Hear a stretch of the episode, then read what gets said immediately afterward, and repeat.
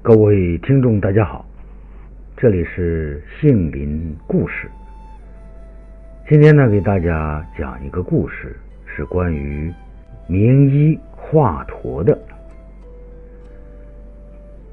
这个话说，曹操啊，在赤壁大败，回到许都，心里啊郁郁不乐。但偏在这时候呢。他最钟爱的小儿子仓叔得了重病。仓叔是谁呀？仓叔就是曹冲。曹冲的字叫仓叔。这家里人呐，到处请医抓药都不见效，眼看孩子没有救了，曹操伤心的说：“唉，要是华佗在。”孩子不会死得那么早啊！这曹操所所说的华佗呀，是我国历史上一位著名的医学家，和曹操呢还是同乡。曹华佗呢自小熟读经书，尤其是精通医学，不管什么疑难杂症，到他手里大都是药到病除。当地官员和朝廷太尉听到华佗的名声，征召他做官，华佗呀都推辞不去。华佗的诊病呢极其准确。一次呢，有两个官员闹得头疼发热，先后找华佗看病。经华佗问明病情，给一个开了泻药，另一个开了发汗药。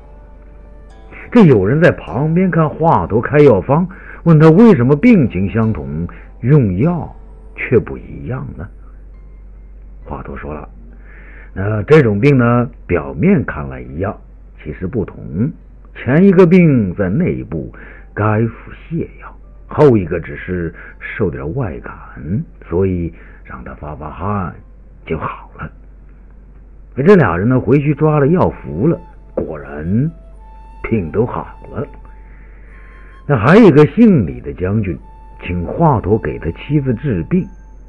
华佗去了，一摸脉说：“呃，这是怀孕时候伤了身子，胎儿留在肚里了。”李将军说：“哦，我妻子已经小产过，胎儿已经下来了。”华佗说：“按照我的判断，胎儿还在病人的肚子里。”这李将军不相信呢。华佗走了以后呢，过了一百多天，他妻子的病越来越重，只好呢再请华佗来治。华佗说：“肯定有个坏死的胎儿在肚里，大概你妻子原是双胞胎，一个先小产下来了，一个留在肚里。”华佗给病人服了汤药，又给他扎针，果然产了一个死胎。病人呢，很快就恢复健康了。华佗不但能治内科，还善于做开刀手术。他配着一种麻醉剂，叫麻沸散。有个病人患肚疼病，痛得厉害。经过十多天，胡须啊、眉毛啊，全秃了下来了。这华佗一诊断，说这是脾脏溃烂。得赶快开腹治疗。华佗让病人服了麻沸散，打开腹腔，把坏死的脾脏切除，再缝好创口，敷上药膏。过了四五天，创口愈合，一个月康复了。这历史书啊记载的有关华佗治病的传说还有很多。据说有个太守生病，请了很多的医生诊治都没治好。华佗诊治以后呢，认为这种病只有让病人发怒才能治好。他故意呢向病人索取很贵的诊费，却拖拖拉拉不认真给他开方抓药。那过了几天，那竟然不告而别，还留下一封信骂太守呢得了病是自作自受。太守啊，果然大怒，立刻派人追捕华佗。这太守的儿子知道华佗的用意，暗暗叮嘱家人不要去抓华佗。太守听说抓不到华佗，更加是怒气冲天，一气之下吐出几口黑血来。他不想啊，这一吐啊，病反而好了。这曹操啊，一直患头风病，一遇到工作紧张啊，头风病发作就痛得受不了。他听说华佗的医术高明，就把华佗请来。华佗扎了一针，头痛就止了。曹操不肯放他，把他留下来做了随从医官，好随时呢给他治病。华佗虽然乐意帮助人，热心给人们治病，但他却不愿意一直待在曹操的身边，给一个人管药箱子。有一次啊。他借口回家探亲，顺便去取点药。曹操没有怀疑，让华佗走了。华佗回到家里，托人给曹操捎了一封信，说他妻子病得厉害，一时回不了许都。曹操一再催促，华佗呢还是拖着不去。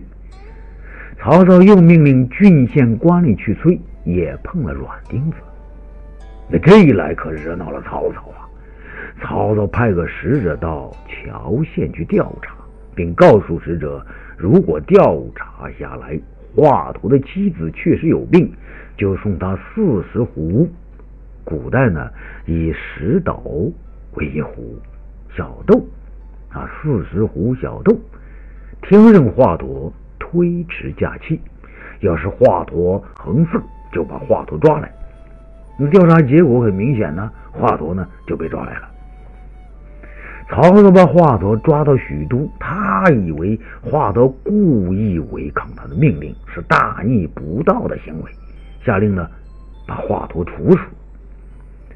这谋士荀彧啊，认为这个处刑太重了，劝曹操说：“啊，华佗医术高明，他一死牵涉到许多人的生命，希望丞相从宽发落。”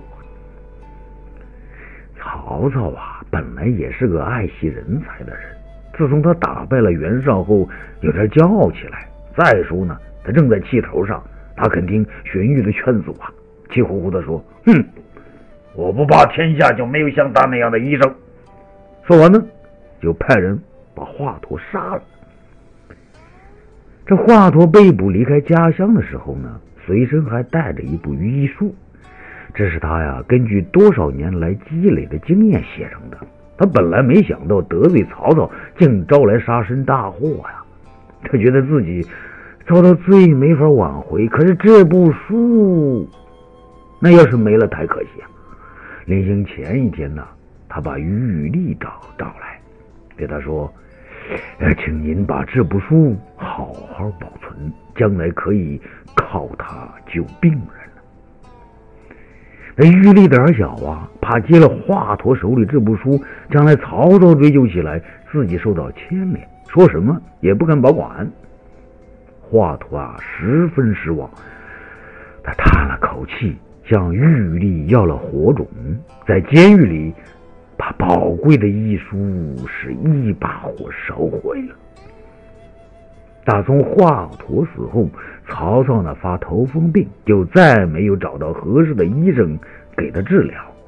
但是曹操呢，并不肯承认自己做错了事儿，说：“那华佗这小子有心不肯根治我的病，即使我不杀他，也不见得会治好我的病啊。”直到他的小儿子仓叔死了，他才懊丧万分呐。